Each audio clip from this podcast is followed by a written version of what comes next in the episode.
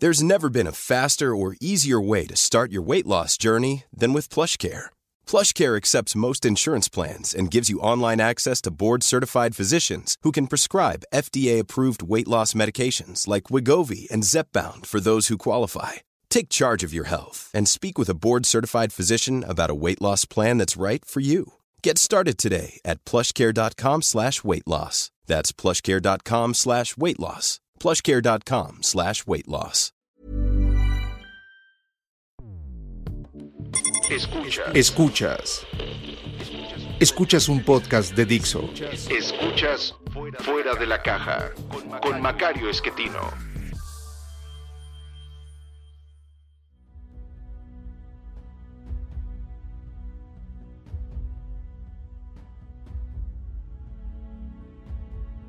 Bienvenidos, esto es Fuera de la Caja. Yo soy Macario Esquetino, le agradezco mucho que me escuche. Esta es la emisión número 75 de esta podcast y pues hay que felicitarnos de tener 75. Esto no corresponde a ninguna medición especial de semanas, pero pues suena bonito. Es número non, así que nos toca hablar eh, de coyuntura y la coyuntura me parece es esencialmente económica, aun cuando pudiera parecer algo eh, diferente. Usted eh, debe estar escuchando este podcast a partir de la semana del 10 17 de febrero. Eh, yo estoy grabando antes de esto y no estoy incluyendo los datos que van a aparecer entre mi grabación y que usted escuche de industria del mes de diciembre. No lo hago ahora porque quiero esperar a tener los datos completos del mes de diciembre que saldrán un poco eh, después y esto me permitirá ya hablar con más claridad de lo que ocurrió durante el 2019. Ya hemos adelantado en esencia el comportamiento de la economía. Usted ya conoce que en términos de la versión oportuna del PIB, el crecimiento fue negativo, una pequeña contracción eh, durante el año, pero pues necesito un poquito más de información para ayudar eh, a, ver cómo se va a desempeñar México durante el 2020. Eh, entonces no voy a hablar exactamente de eso, sino de algo que me preocupa de manera relevante en este momento y es lo que hizo la Secretaría de Hacienda durante 2019 para que le cuadraran las cifras. Como usted sabe, la medición fundamental que utilizan los que miden la capacidad de pago de, un país es el, superávit primario, es decir, cómo le va a un país en términos, a un gobierno más bien, en términos de ingresos y gastos quitando el costo financiero. ¿Por qué? Pues porque el costo financiero es un asunto diferente, no tiene que ver con impuestos, con gasto, con disciplina fiscal eh, y es algo pues que se puede poner aparte para analizar. Pero si un país eh, sin considerar esos gastos financieros tiene ingresos inferiores a sus gastos, pues no le va a alcanzar para pagar nunca lo que debe. Eh, digo, evidentemente en algún momento lo corregirá, pero de momento lo que uno puede ver es no le va a alcanzar. Entonces por eso esa cifra es la que utilizan como referencia. Entonces, para que las cuentas en México salieran positivas en términos de superávit primario, lo que hizo la Secretaría de Hacienda fue inventar ingresos.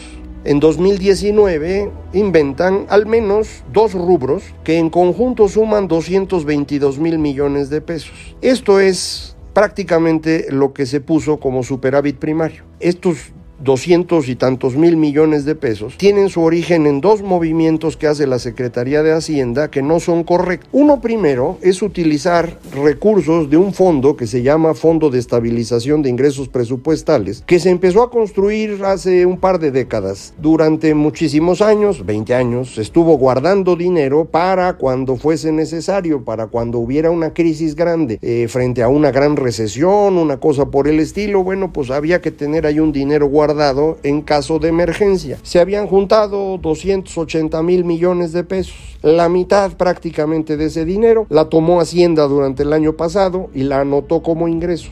Estos no son ingresos. Fueron ingresos en algún momento, se convirtieron en ahorros y deberían haberse anotado como una reducción en el, margen de activos del gobierno. Pues no, lo pusieron como ingresos. Y el otro renglón en el cual hicieron algo parecido es prestarle la Secretaría de Hacienda a Pemex 97 mil millones de pesos que anotaron como si fueran ingresos petroleros. Esto es todavía peor Es decir, el uso de un fideicomiso del gobierno y ponerlo como eh, aprovechamientos, pues está feo. Pero decir que un crédito de Hacienda a Pemex son ingresos petroleros es algo inconcebible. Si usted en su empresa hiciera algo parecido, el SAT le cae y no se la acaba, ¿eh? Eso es fraude. Bueno, pues eso hizo la Secretaría de Hacienda. Está defraudando a los que miden este indicador y les está diciendo, no, sí voy a tener para pagar porque mis ingresos alcanzan. Bueno, no, tus ingresos no alcanzaron. Tus gastos se llevaron todo lo que ingresaste. Y para poder fingir que tenías una buena situación, pues lo que hiciste fue, por un lado, inventar un ingreso y por otro lado, tomar dinero de tus ahorros. Esta circunstancia es muy seria porque si las calificadoras revisan esta contabilidad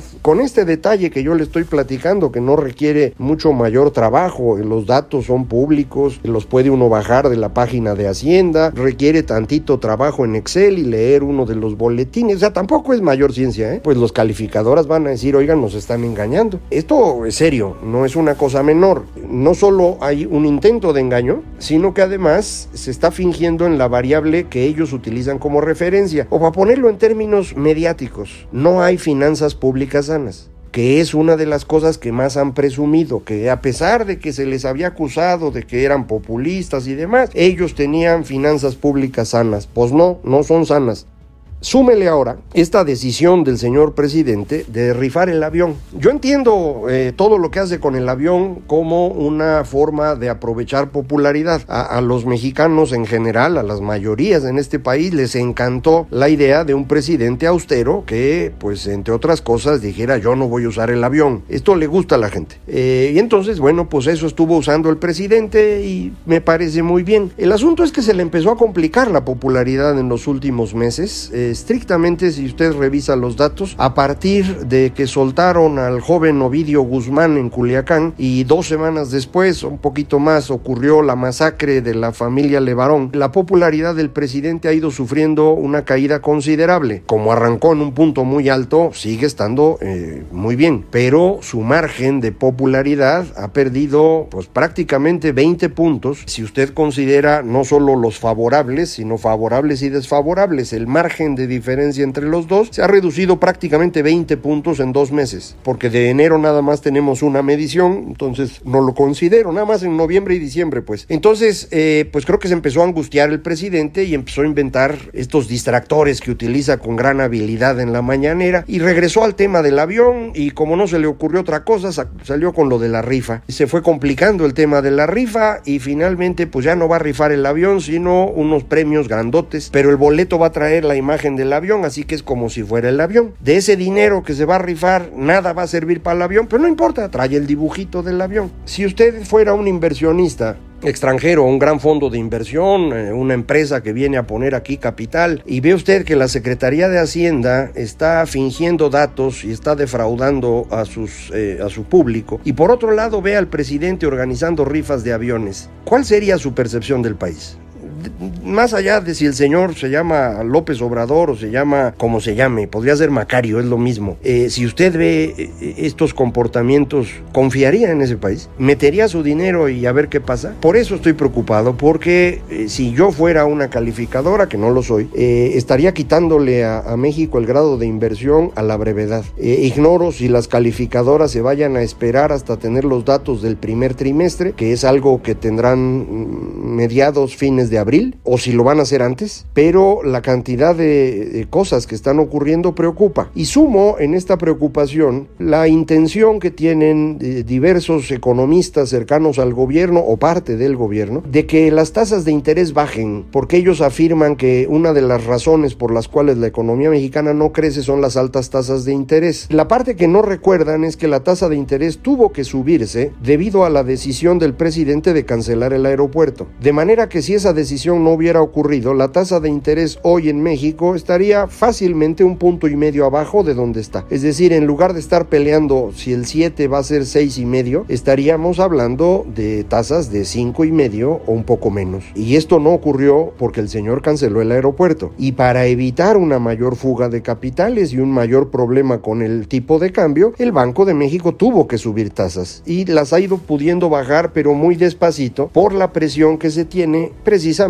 originada en esa falta de confianza. ¿Por qué comento lo de las tasas de interés? Porque las tasas de interés las decide el Banco Central. De manera que si desde el gobierno hay eh, presión por bajar las tasas de interés, esto lo que significa es que se está poniendo en riesgo la autonomía del Banco Central. En este momento no pueden hacer nada porque la ley defiende al Banco de México, el gobernador del banco, la misma institución se va a defender, pero pues si la ley cambia, las cosas cambian. Y recuerde que la ley puede cambiar muy fácil. El Congreso tiene mayoría calificada del partido del presidente en, la Cámara de Diputados y eh, muy cerquita de eso en el Senado. Y si consideramos la alianza parcial del PRI con Morena, pues yo diría que pueden tener mayoría calificada para esto. Entonces otra vez, usted es un inversionista extranjero, ve los fraudes de Hacienda, ve los... Eh, no sé cómo llamarlos, los espectáculos del presidente y ve las amenazas al Banco Central, ¿qué hace? A mí me parece que esta es, es, una fuente de preocupación muy grande, más allá de qué vaya a ocurrir con el comportamiento de la economía. Ahora, ¿qué es lo que estamos viendo en este momento preocupante en términos de comportamiento de la economía? Nuevamente, los ingresos del gobierno. Por un lado, ingresos petroleros que van a ser inferiores a lo esperado, en parte porque Pemex no está llegando a la cantidad que dijo que iba a producir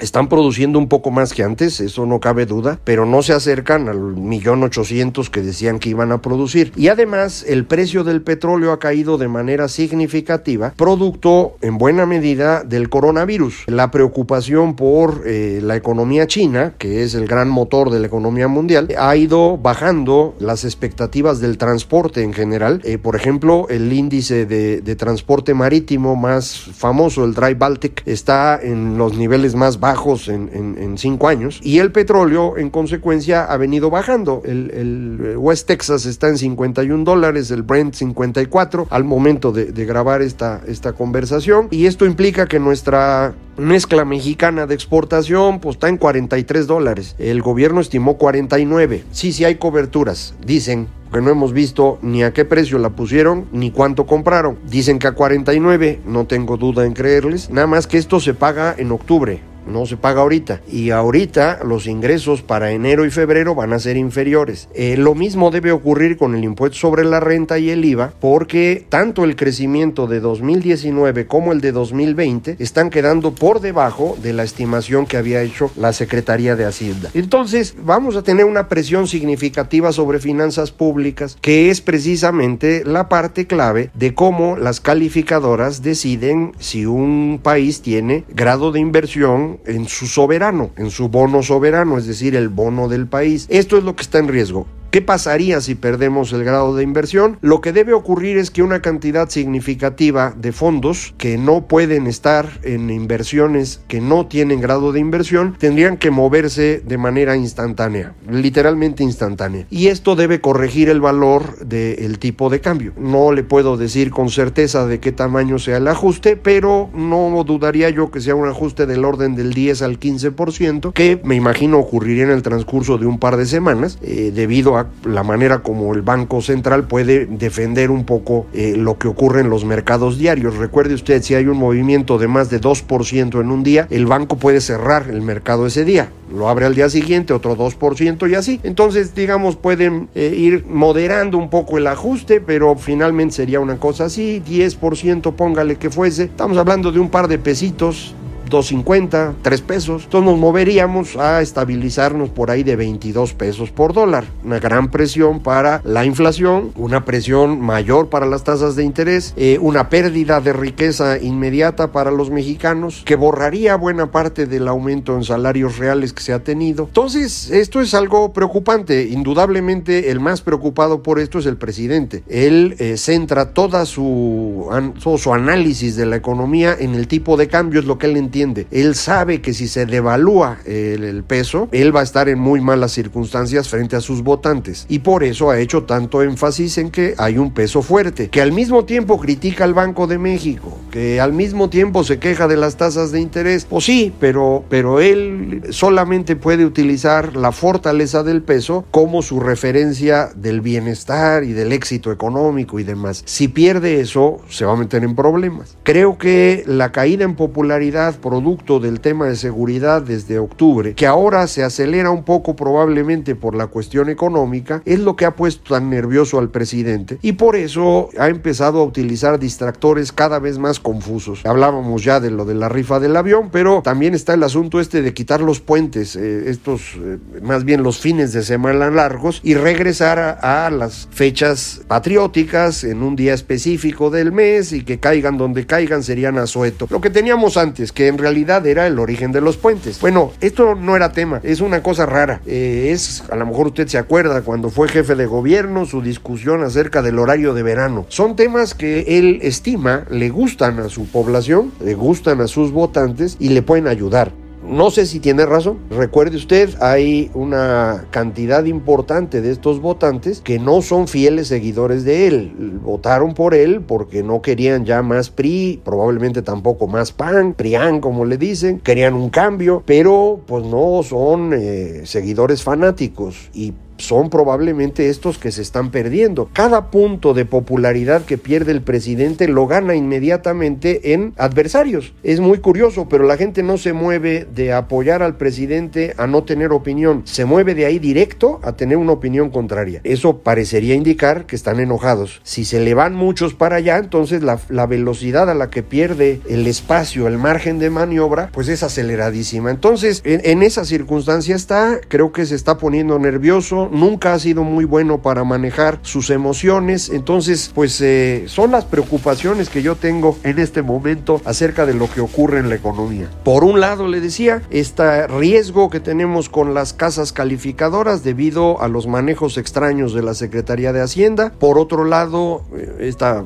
eh, manera espectacular de actuar del presidente con sus distractores que puede divertir un rato pero eventualmente empieza a preocupar. Y finalmente lo que está ocurriendo con los ingresos del gobierno. La combinación de estas cosas eh, puede llevar a la decisión de, que las calificadoras no esperen a mover a México un, un, escaloncito nada más en términos de calificación. Recuerde que estamos dos arriba del grado de inversión. Podrían moverse de una vez completo, eh, que sería raro. Pues no, no es tan raro, pero creo que hay evidencia suficiente para ello y pues eso sí va a complicar mucho eh, las cosas para el presidente, que se pondría más nervioso y que, insisto, cuando se pone nervioso no puede manejar bien sus emociones. Yo espero estar equivocado, ya sabe usted que en esto de predecir el futuro nos equivocamos todos, pero pues eso es lo que percibo en este momento, lo eh, comento, insisto, eh, a mediados de febrero estamos grabando esto y ya para inicios de marzo tendremos más información y podremos platicar con más detalle. Ese va a ser un mes crítico. Ya tendré para la siguiente grabación de, temas coyunturales los datos de Hacienda de sus ingresos y podremos verificar qué tanta presión hay. Eh, a lo mejor ya tiene usted para ese entonces también alguna opinión de alguna calificadora. Hasta ahorita lo que han hecho es decir que seguimos en perspectiva negativa y bajar la estimación de crecimiento. Ya nada más eso pues es una preocupación, pero es lo que han hecho hasta hoy. Vamos a ver qué más hacen y mientras tanto, insisto, yo le agradezco mucho que, me esté escuchando. Para comunicarse conmigo, Macario MX, en Twitter, arroba Macario MX, correo electrónico, macario arroba y página www.macario.mx. Muchísimas gracias. Esto fue Fuera de la Caja.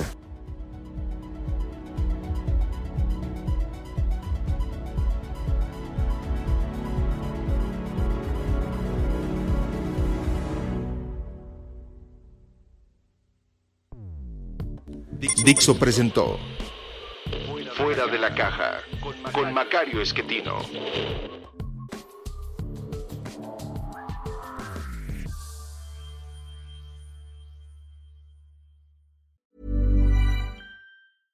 Imagine the softest sheets you've ever felt. Now imagine them getting even softer over time. That's what you'll feel with Bowl and Branch's organic cotton sheets. In a recent customer survey, 96% replied that Bowl and Branch sheets get softer with every wash. Start getting your best night's sleep in these sheets that get softer and softer for years to come. Try their sheets with a 30-night guarantee. Plus, get 15% off your first order at bowlandbranch.com. Code BUTTERY. Exclusions apply. See site for details.